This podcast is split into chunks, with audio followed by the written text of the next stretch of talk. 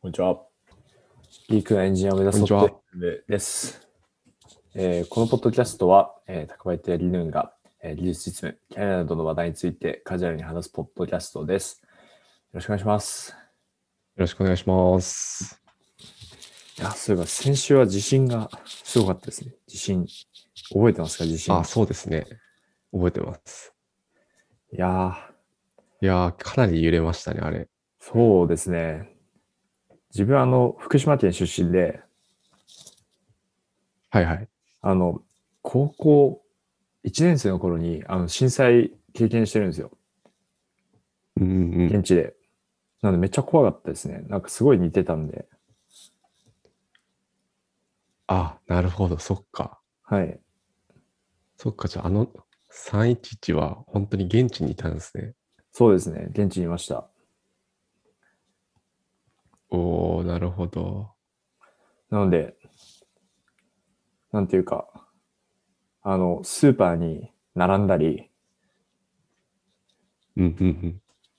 あともう建物という建物がなんか封鎖してたりとか、あとは、あの、原発関連のはいはいはい。あったじゃないですか。放射、放射能放射線かなうんうん。放射線がどうこうとか、なんかそういうの全部経験しましたね。あ、そうだったんですね。はい。なるほどな。そうですね。まあすげえ揺れたんですけど、あの時も。あの初期微動と主要動ってあるじゃないですか、地震って。はい。微動はあの、ブブブブブっていう最初の揺れで、主要動がこう一気にガガガってくる。うんうん、めちゃめちゃ効果音ばっかりうんでうんうん伝わるかわかんないけど。はい。いや初、いや、めちゃくちゃ伝わってると思い ます。はい。で、初期微動すごい長い長かったんですよね、確か。震災の時も。はいはいはい。あ、確かに確かに。先週の地震もなんか初期微動すごい長かったじゃないですか。うんうん。で結構、うん、なんか、やっぱ一回経験するとちょっとトラウマっぽくなっちゃいますね。めっちゃ、はああ。いや、でもそうっすよね。い、いや、僕も久々になんか、はい、恐恐怖を感じたというか、はい。もうドアとか一旦全部開けましたね。すぐ、ととりあえず。そうっすよね。うちもうんうん窓、窓開きました。うん。うんうんうん。いやー、そうですね。久々に入れたな、あれは。そうっすね。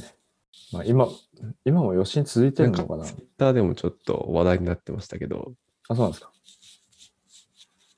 あ、大丈夫です。タコパイさん、なんかあの続けてください。はい。ツイッターで話題になってたのが、はい。あ、ごめんなさい。なんかツイッターで話題になってたのが、あの、地震起きた後にすぐ津波の心配はありませんっていう、うん、うん。まあ、ニュースが流れるじゃないですか。はい。あれなんかめちゃくちゃ早く流れるなと思って、うん。ちょっと調べたところ、はい。なんかもうこの地点でこういう地震が起こったら、うん津波が来る、来ないみたいなのもあらかじめシミュレーションされてて、へえ。なんかもうデータとして持ってるっぽいんですよね。あ、そうなんですか。なんで、もう地震起きたら、まあ、すぐに、まあ、これは津波来ないとか、来るとかが分かるみたいなことが書いてありましたね。すごい。それ判定の条件はどんな感じなんですかねなんかそこまでは書いてなかったですかああ、そこどうなんだろうな。あ、そうですね。それどうなってんだろうな。なんか今回も震災の時と同じぐらいの震度だったと思うんですよ。その現地って6強とかで。うんうん。はいはい。まああるんですけど、で、場所も大体同じで、でも津波なかったんで、うん、なんだろう、何で決まってんだろうなってちょっと思ってたんですよね。そうですよね。だって気象庁のホームページになんかその津波を予測する仕組みっていうページがあって、そこにいろいろ書いてあるんですけど、ええすごい。津波、地震による海底の地殻変動は、地下の断層が動い動いたとして理論的に計算できます。えなんかそこに5つぐらいポイントが書いてありますね。えお、なるほど。断す断層の水平位置と深さが丸1、うんうんうん丸2断層の大きさ、はい。丸3断層の向き、丸4断層の傾き、丸5滑りの方向大きさ。ええあーこれでいろんなパターンを考えて、全部にか対して、なんか求めてるっぽいことが書いてありますね。うんうんうん。うーん、いや、これすげえな。なるほど。すごいですよね、これ。はい。なるほど。じゃあ、まあ、断層。いや、ちょっと詳しいことわかんないけど。うん。な確かに僕も詳しいことはわかんないですけど。るほど。断層が関係してるということか、みたいな。コナコナミか、そうですねコメントしかはいできだかない。らこれがすごいなって思いました。はいうんなるほどですね。まあ確かに地震起こってから津波来るかどうかって、やっぱ早くないと意味ないですもんね。うん、そうっすよね。はい。もう、一日経って津波来るか来ないか分かるみたいな感じだともう津波来ちゃいますよね。うんうん。いや、間違いないっすね、本当に。うん。いだからや、すごいありがたい仕組みがあるなって思って、はい。感心してました。はい。うんうん。この後、でかい地震来ないといいですね。本当に。そうですね、本当に。では今日のメインテーマに行きますか。はい。はい。じゃあ、今日はですね、えっ、と、最近見つけたグラディオ、グラジオかな、グラジオかグラディオっていう、はい。まあ、Python のライブラリについてちょっとご紹介できればと思ってます。よろしくお願いします。はい。はい。まあ、これ、グラディオって何かっていうとうん、前ちょっとポッドキャストでもなんかストリームリットっていうもののお話をちょっとしたと思うんですけど、はいまあ簡単に言うと、自分が作った、まあ、機械学習のモデルをうん、えーまあ、気軽にウェブ上でこう試せるものになっていて、例えばそのモデルって自分でその動作を確認しようと思ったら、えー例えばフラスクとか、まあ、ファスト API とかで API 立てて、まあ、そこでちょっとモデル読み込んで、実際にデータの入力窓口を作って、そこでにデータを入れて、まあ、挙動を見るみたいなことをすると思うんですけど、はいまあ、このグラジオは、えーっと、まあ、その辺がいい感じに、まあ、本当にシュッとできるって感じですね。うんうん。なんで普通に例えば、えーランダムフォレストとかで、まあ、何でもいいですけど、モデルを作りますとうん。で、それを、えーとまあ、引数として、このグラジオの関数に渡すと、これ Jupyter 上でも、その、なんていうんですかね、GUI がこう見れるようになるんですけど、まあ、それと合わせて、あのはい24時間の共有リンクが勝手に発行されて、うんで、それクリックすると、もうそこでホスティングされてるみたいなうん。感じになるんですよね。なるほど。なんで例えば今僕がこのグラジオを使って、例えば、えータイタニックのデータでなんかモデルをシュッと作りますと。はい。で、今ちょっと作ってみてるんですけど、はいこれをちょっと八木さんに共有しようかな。おちょっとリスナーの方には伝わりにくいかもしれないですけど、今ノートブック上でそのグラジオっていうのを使って、はい。えっと、ウェブのアプリを作りましたと。はい。で、リンクが発行されるんで、まあ、それを今、八木さんに共有したんですけど、はいまあ、そのリンクすると、うん。その、なんていうのブラウザで、左側に、そのモデルの入力に何を渡すかっていうのが、例えばチェックボックスとかスライダーとかで、まあ、選べて、はい。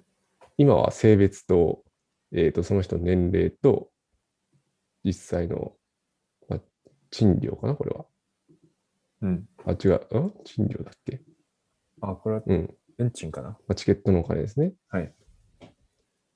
運賃か。うん。っていうのをまあ入れる入力のフィーフィールドがありますと。はい。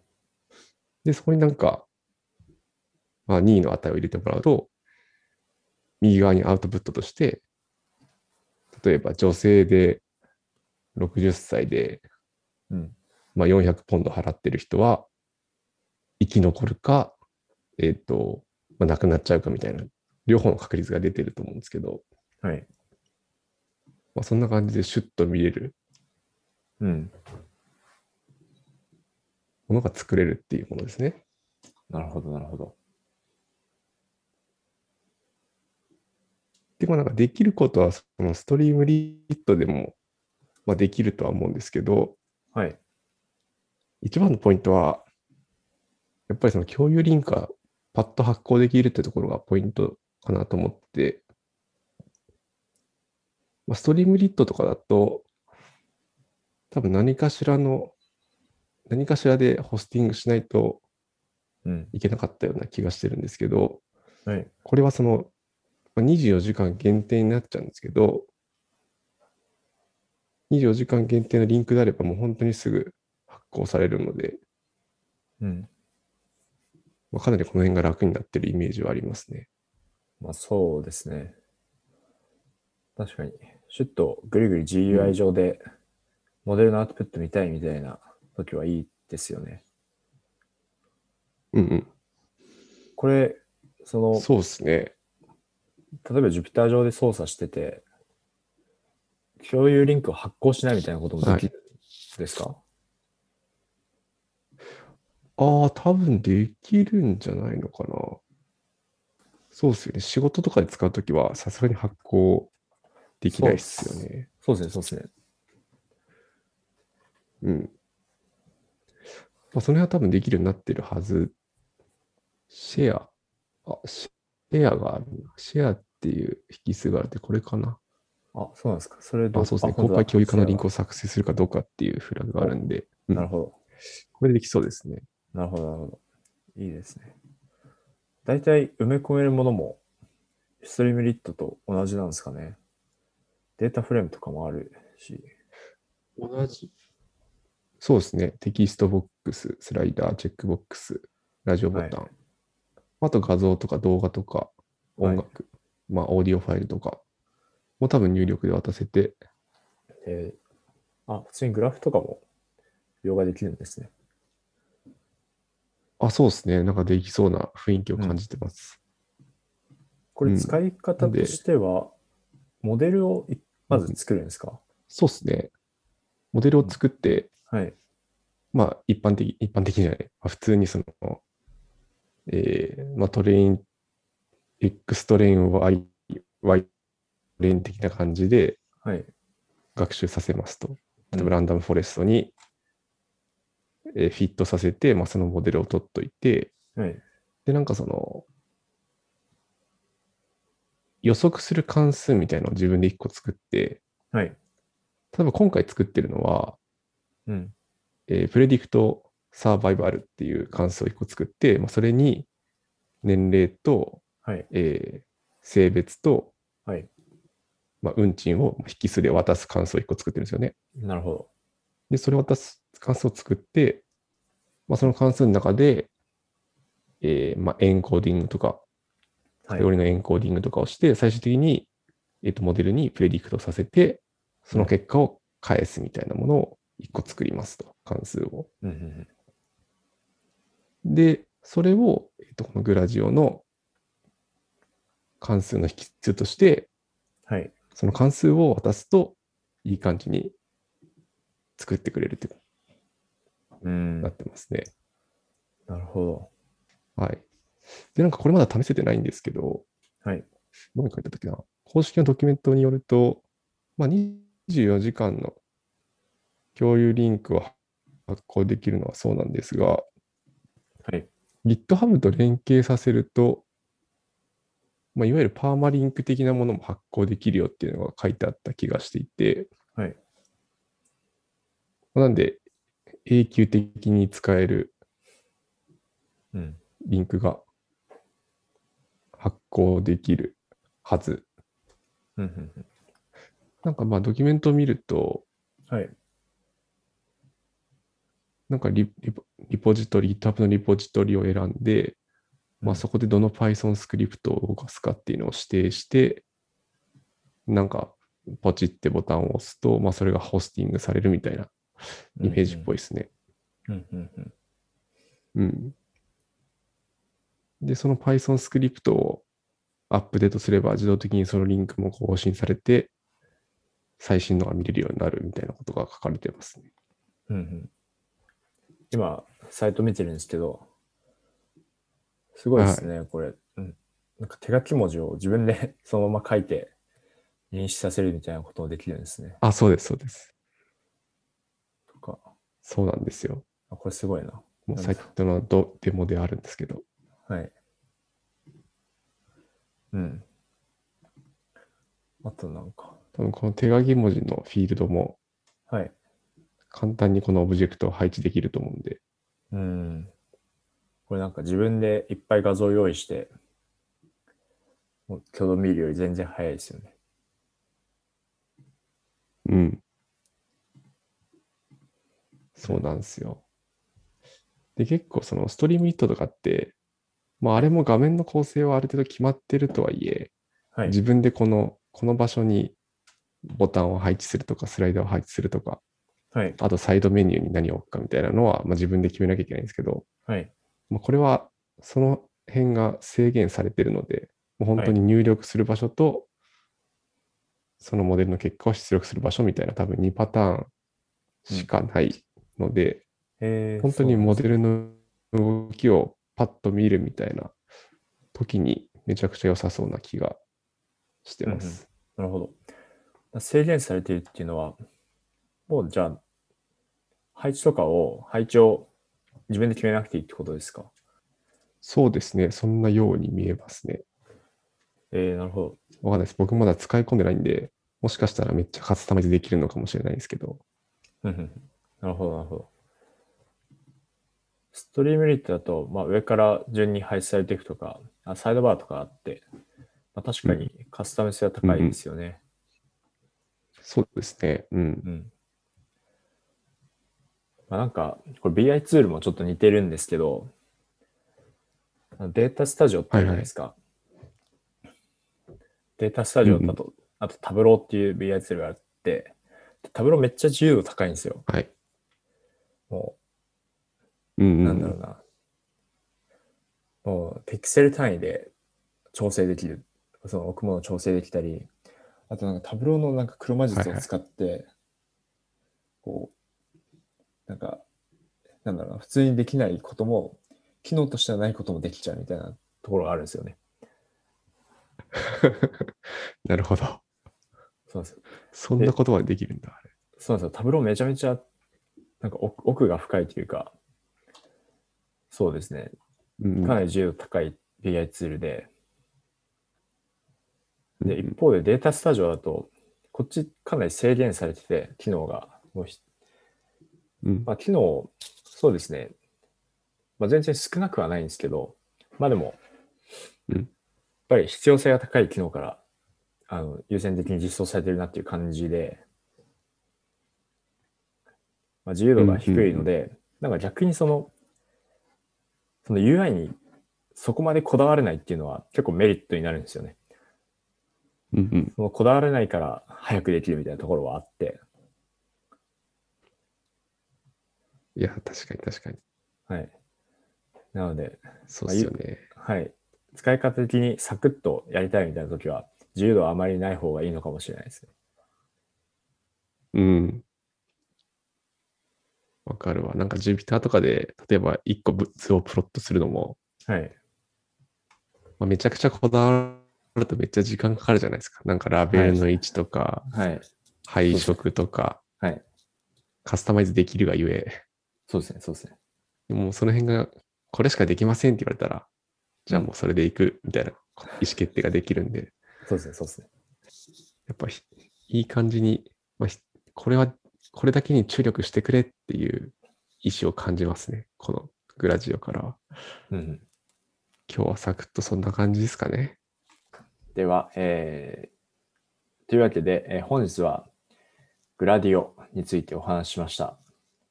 質問、コメントは Google フォームや Twitter のハッシュタグ DeepSpeak アンスコエンジニアでお待ちしております。本日もご視聴ありがとうございました。また次回もご視聴よろしくお願いします。お願いします。